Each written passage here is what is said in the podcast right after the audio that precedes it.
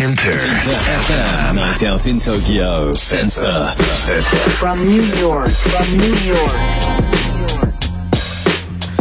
InterFM sensor night out in 東京金曜夜10時を回りました。DJ のカートゥーンです。さあここからは from ニューヨークシティこれからの時代の主役となるニューヨークの Z 世代ミレニアル世代にフォーカスさせております。ニューヨークフューチャーラボとタイアップしたコーナーです。ニューヨーク在住ミレニアル &Z 世代評論家シェリーめぐみさんが座談会方式でインタビューした模様をお送りしていきます。シェリーさんよろしくお願いします。 Happy Holiday いやー、 holiday vibe という感じでございます。ねえ寒いですよ、東京も。もう今。寒い。もしかして東京のが寒いかも。今何度、くらいかな、こっちはこ。っちね、こっち今10度ぐらい。あ、全然めちゃめちゃ寒い、東京の方とが。、ところがね、明日の朝にはマイナス10度になるらしい。えー雪？こんなに。あのね、雪は降らないんだけど、なんか雨降ってて、ちょ、今ね、アメリカ全土に冬の大嵐襲来中で、もう飛行機が何千便もキャンセルになっあてね。らあら、もう里帰りクリスマスの足もめちゃくちゃになってるのね。そうですよね。うんで、この辺りは、ああの、ホワイトクリスマスにはなさ、ならなさそうなんですけども、今日は強風？うん。ということで、もう気温がぐんぐんこれから下がっていくっていう、ちょっと怖いなって感じがしてますけど、ね。東京は今3度みたいですよ。うー、寒っ。だいぶ寒いけど、明日のニューヨークのマイナス10度はもうびっくりですね。いや、ちょっと本当にやばいですね。はい。ちょっとドキドキしてます。あの、クリスマス、ねどうですか？シェリーさえんは。うん。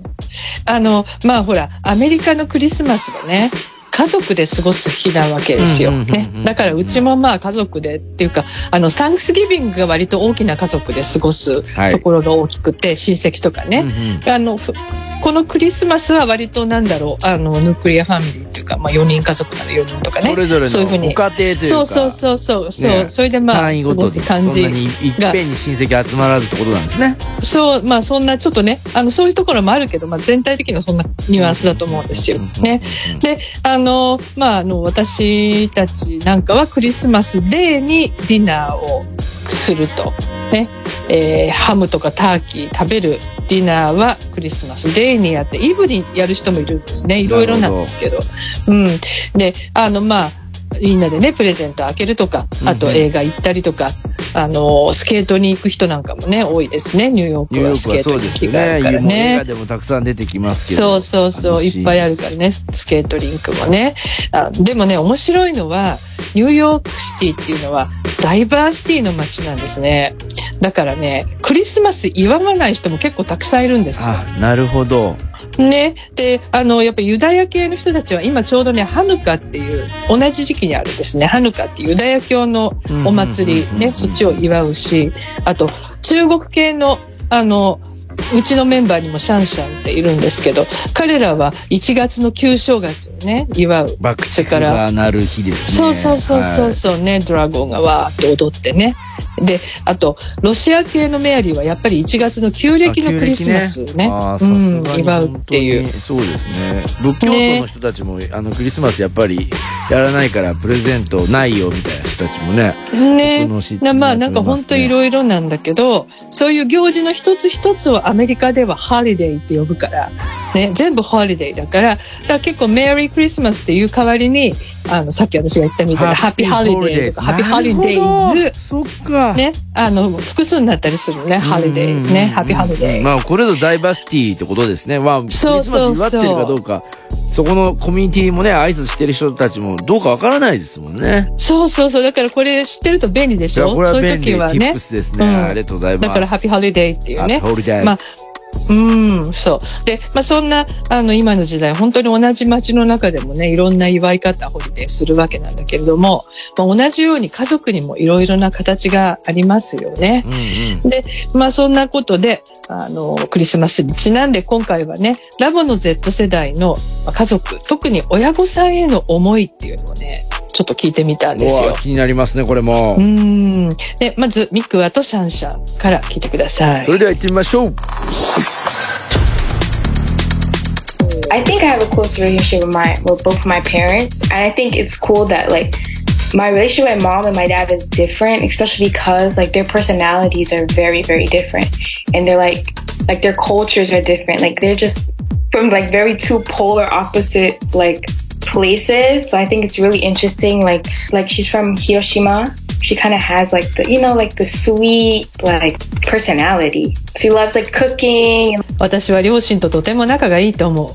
特に母と父それぞれと関係が違う。なぜなら二人の個性が極端に違うから。まず文化的なバックグラウンドが違う。全く逆と言っていいくらい。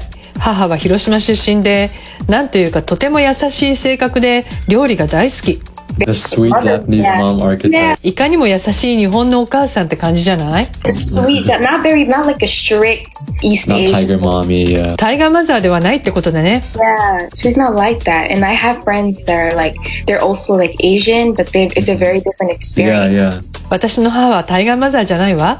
友達のお母さんが他のアジアの国の出身だけど、そのお母さんともかなり性格が違うと思う。She's like that. And then my dad, like he's from Brooklyn. He's just very extroverted, very different. It's like I get the best of both worlds, I feel like, because they're so different. そして父はいかにもニューヨークのブルックリン出身という感じでとても外交的。私はそれぞれの一番いいところを受け継いでると思う。I tend to argue a lot with my mom because we have very different opinions and views on things. It's because she she came immigrated from China and then she was sort of like born in the rural areas, so her views and ideas and mindsets are very traditionalized, whereas mine is more modernized simply because I was raised in America. 私は母と口論になることが多いの考え方も意見もとても違うから なぜなら母は中国からの移民でとても伝統的なものの見方や価値観を持っているでも私はアメリカで生まれ育ったからもっとずっと考え方が現代的だしよくぶつかってしまう Whereas my dad, I barely see him because he's always at work. And then I am definitely much more closer to my siblings than her because I helped to raise my siblings. I sort of became the second mom of the family. I would say my siblings are also not that close with my mom because I took care of my siblings' emotional, uh, educational side, whereas my my parents are just there for the food, the place, sort of like that. It's a very weird family dynamic. And to top it off, she's a tiger mom, so 父とはあまり会うことはないわいつも仕事でいないから 実は私は母とより2人の妹たちとの方がずっと近い感じがする。なんというか妹たちにとって私は2人目のお母さんみたいな存在。妹たちも母とはあまり近くはない。彼女たちに勉強も含めていろいろ教えてきたのは私だから。両親は住む家と食事を用意してくれたという感じ。ちょっと変わった家族関係かもしれないわ。それに母はタイガーマザーだし。このタイガーマザーっていうのはシェリーさんよく出てきますけど、ちょっといわゆる一言で言うとどんな感じのことなんですか？あのねあまあこれ中国とか東アジア系のお母さんを呼ぶ言い方なんですね。うんうんうんでもともと語源がね、えー、と中国系の移民2世でイェール大学の教授のエイミー・チュアさんっていう方のねベストセラー本があるんですね。タイタイガーマザーっていう本を彼女が、まあ、あのお母さん像について書いたんだけども、まあ、要するにね超スパルタの教育ママってことですよ。はいはいはいはものすごいあのもう子供をいい大学にもう行かせるためにねすごく頑張るお母さん。い。まあ、あのこれの、ね、背景はやっぱ多くのアジア系移民っていうのはもう自分は、ね、英語も話せないでアメリカに来てるわけなのね。でなるほど。まあ、あのその子供もやっぱりね親がそういう感じだから苦労するわけですよ、はいアメリカでねこの社会に溶け込んで、まあ、あの行くために。うんだから自分の子供にはとにかく最高の教育を受けさせたいって思いがすごく強いのね。で、そうすると、まあこういうスパルタ教育するっていうのを、まあタイガーマザーって言うんだけれども、なんかね、ちょっとステレオタイプなのかなと思うじゃないですか。はいはい、そねんな気もしました、聞いてても。ねはい。でもね、実際、あの、シャンシャンがうちの母はタイガーマザーってぐらい。そう、結構ね、やっぱりいるみ、いるみたいなんですね。だから、あの、ただステレオタイプとちょっと片付けるかこともできないのかなというね気がしますよね。まあでもこうでそういうなんていうのか、うん社会構造から出てきている、まあ、言葉です、うんまあ、実際になんか僕もやっぱ結構その、まあ、アート系のね大学とかもそうですけど中国のあの方でやっぱりこうすごくご両親が熱心でみたいなことたくさんいるって聞きますけどね。あーうんやっぱりねあの教育が全てみたいな、うん、そういうの強いよねやっぱりね。あのそれぞれにややっぱり、なんですよあのね熱心熱心、はいそうそうそうだからやっぱりあのそういうのがねあのとても際立って見えるということだと思うんですよね。はいで、それに比べると、別にあの日本のお母さんが、あの、なんか手を抜いてるとかそういうことじゃなくてね、やっぱ比べるとなんかこう優しいみたいな印象に、なるうーん、なるようですね。面白いなと思いますね。確かにそういう意味ではそれね。もそういった意味でもまあこう、うん印象もそうなんですけど、まあ、いろんな国の方というか、まあ、人種の方もいらっしゃるしということでのことかなと思います。まあダイバーシティの、ねうん。中の一つねえ、やっぱりそういう中でね、あの、なんか気づくことっていうかね、あやっぱりなんか、あ日本のお母さんって優しいんだなんて私もね、思っちゃいましたけどね。うんうんうんうん。うん、そう。えー、ということでね、今度後半はメアリーとノエにね、あの、同じことを聞いてます。親御さんへの思いを聞いてみてもらえますか？それでは行ってみましょう。いい。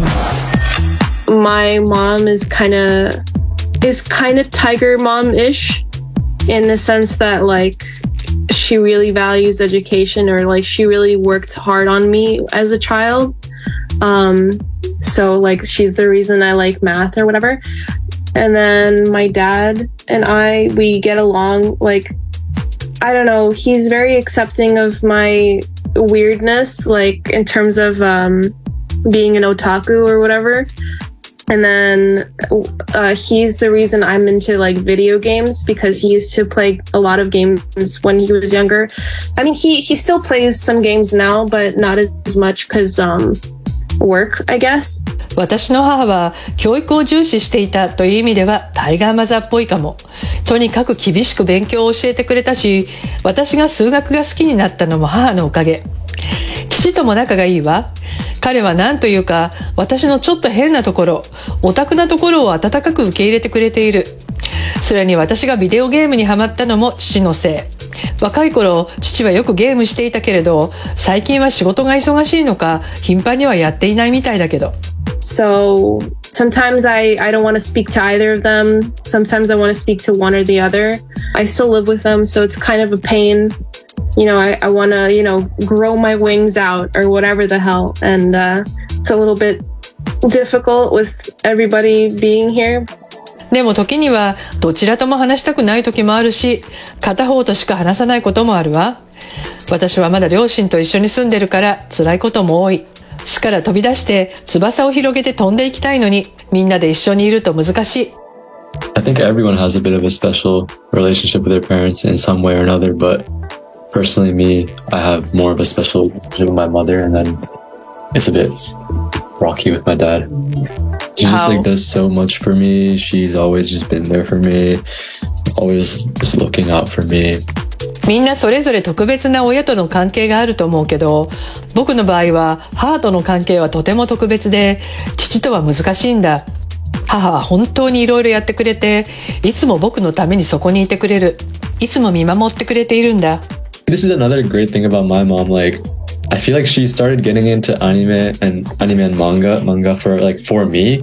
As in, she like probably looked checked it out because I was so interested in it and kind of wanted to share it.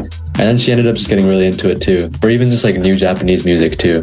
I feel like all that was just a, a result of me being into it. And then she got into it, and now like we watch anime or like drama sometimes together. 母が素晴らしいのは僕のためにアニメや漫画を理解しようとしてくれたこと。最初は僕があまりに夢中なので何を見ているのかチェックしたい。共有したいと思ったんだろうけどそのうち母の方が夢中になってしまった。日本の音楽も同じ。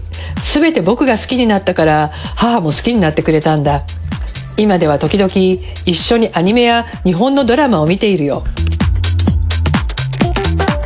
いやなんかこう聞いてるとやっぱり何ていうんですかゲームとかアニメでつながったりとかね、今時の親子っぽいというか素敵だなという側面もあったりとかね、ねえなんかやっぱノエなんかはねそうやってあのお母さんが僕が好きなものにすごい興味持ってくれるんだって本当に嬉しい、嬉しいですよね、やっぱりね。なんか話聞いてると、やっぱそういうものをこうデジタルでもうすぐ親も勉強できるというか、なかなかね、あの、昔で言うとそれをこう買ってあげたりとかもらったりするにあれですけど、ちょっと好きになったらね、子供のことを気にかけ何が好きなのかなと、親もね、それをこう調べて、どんどんハマれる環境っていうのもありますからね。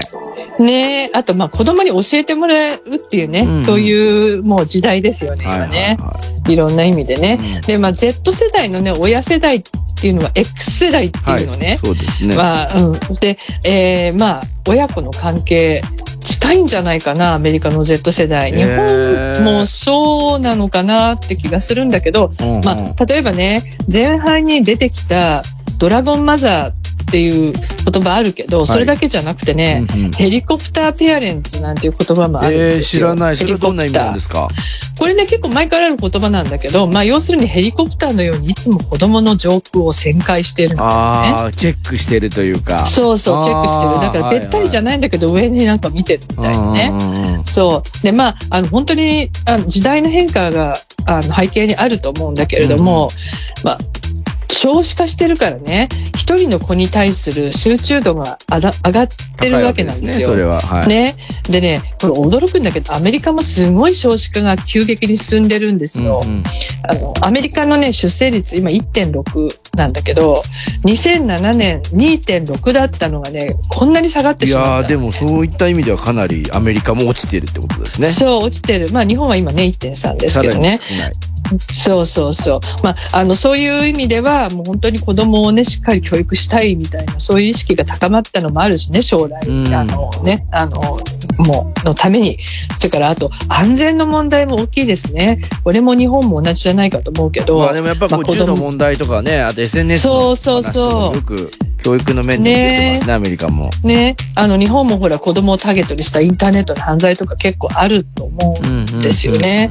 で、まあ、あの、こうやって親の役割がね、大きくなるのと同時に、まあ、親子の関係も近くなってるのかなと。あと、ほら、音楽とかファッションなんかもね、もう共有共有できるものがやっぱ増えたのかなと思いますなんかこうイね。ンスタとか見てると、僕もうん海外もそう、まあ日本もそうなんじゃないかな。こう親子でやっぱり着て、ファッションを合わせてみたいな投稿とかも結構やっぱり見受けられますよ。なんか僕の時代とかだと、まあそんなのちょっと恥ずかしくてできねえよみたいな。で も、そういう発想さえなかったみたいなね、そういうのもあるよね。まあ一緒に着てるとかね、よく聞きますよ、うんやっぱり。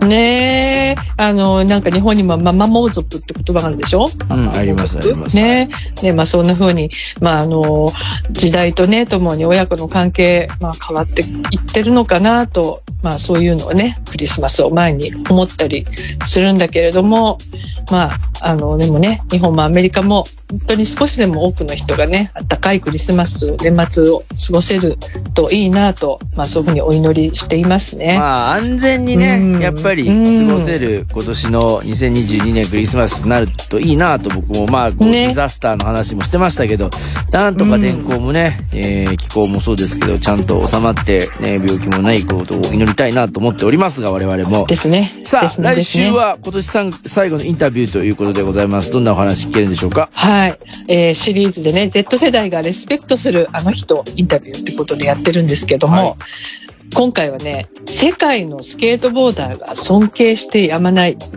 ニューヨークのショップのオーナーが登場します。おー、これは俺も気になる。楽しみですね。ね、楽しみにして今の本当にくださいね。リアルなストリートシーンを聞けるということでございますね。そうです。そうです。さあ皆さんもぜひ来週年末本当に師走ど真ん中でございますけれどもぜひともお楽しみくださいシェリーさん今週もありがとうございました、Thank you. Happy holiday. Enter FM.